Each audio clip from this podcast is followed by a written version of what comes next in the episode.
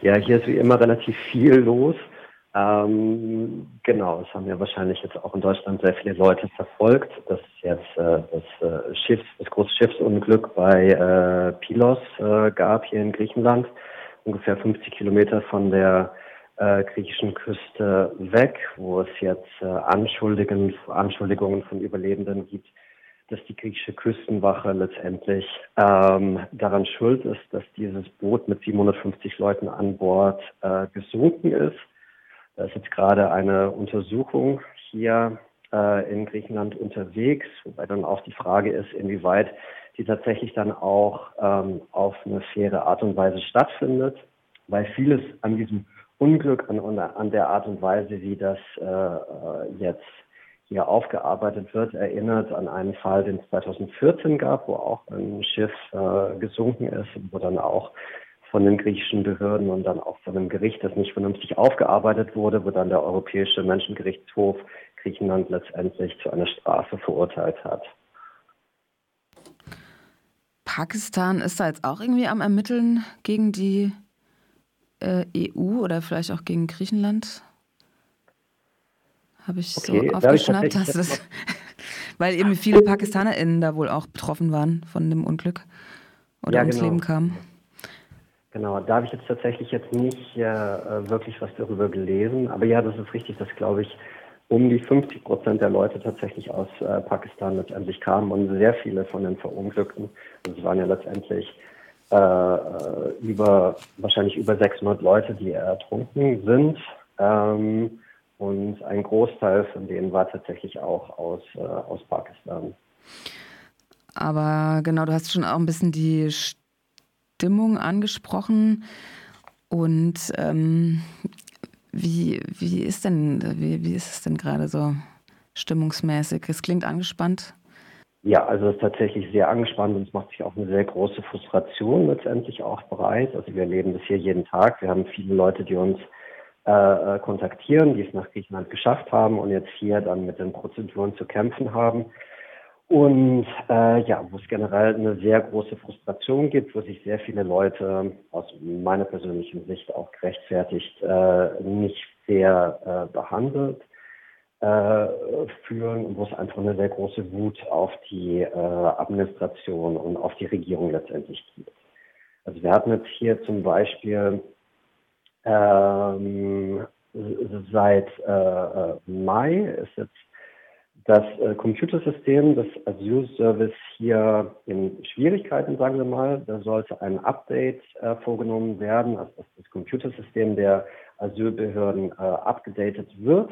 Das sollte innerhalb von einer Woche letztendlich vorgenommen werden, vom 5. bis zum 12. Mai. Äh, letztendlich ähm, war dann das gesamte Computersystem der Asylbehörden äh, nicht funktionsfähig für über einen Monat.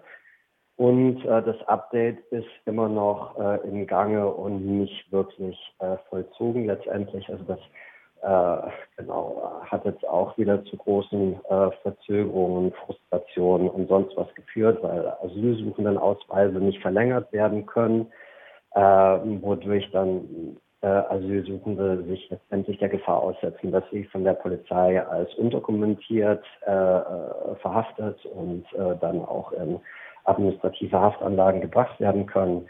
Es können keine Aufenthaltstitel oder Reisedokumente ausgestellt äh, werden und es kommt generell zu äh, äh, längeren Verzögerungen in den Asylverfahren und zu allem, was da noch äh, mit dazugehört.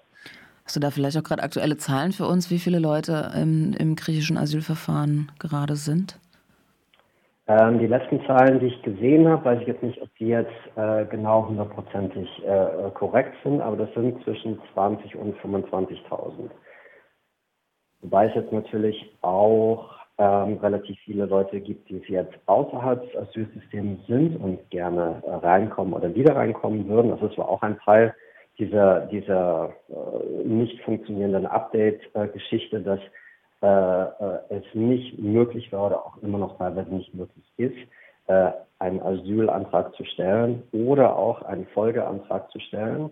Also zum Beispiel unser Team arbeitet mit vielen Leuten oder hilft vielen Leuten, die äh, abgelehnt worden sind, äh, allerdings äh, tatsächlich äh, neue Gründe oder auch andere Gründe noch haben, um tatsächlich Asyl bekommen zu können und deswegen einen Folgeantrag stellen können.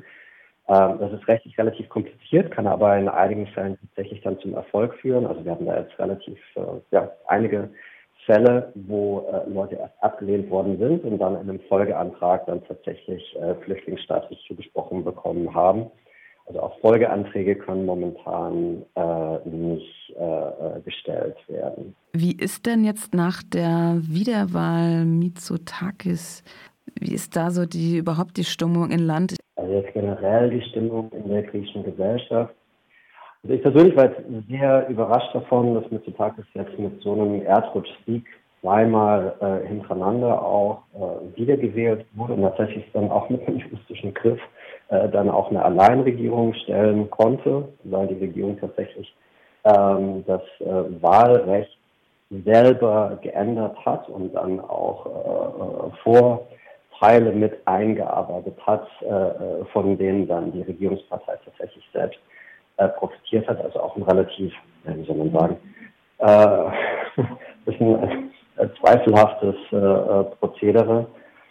Ähm, also generell, äh, so wie ich das jetzt gesehen habe, ist jetzt äh, zumindest was den Tourismus angeht, jetzt wieder relativ guten Schwung so reingekommen. Also Tourismus ist jetzt tatsächlich in Griechenland dann auch eine der wichtigsten äh, Wirtschafts- äh, Säulen. Ich glaube, der, der schaut jetzt Griechenland generell gerade auf ein relativ äh, lukratives, ja, zumindest auf die Leute, die im, im Tourismusbetrieb äh, äh, arbeiten.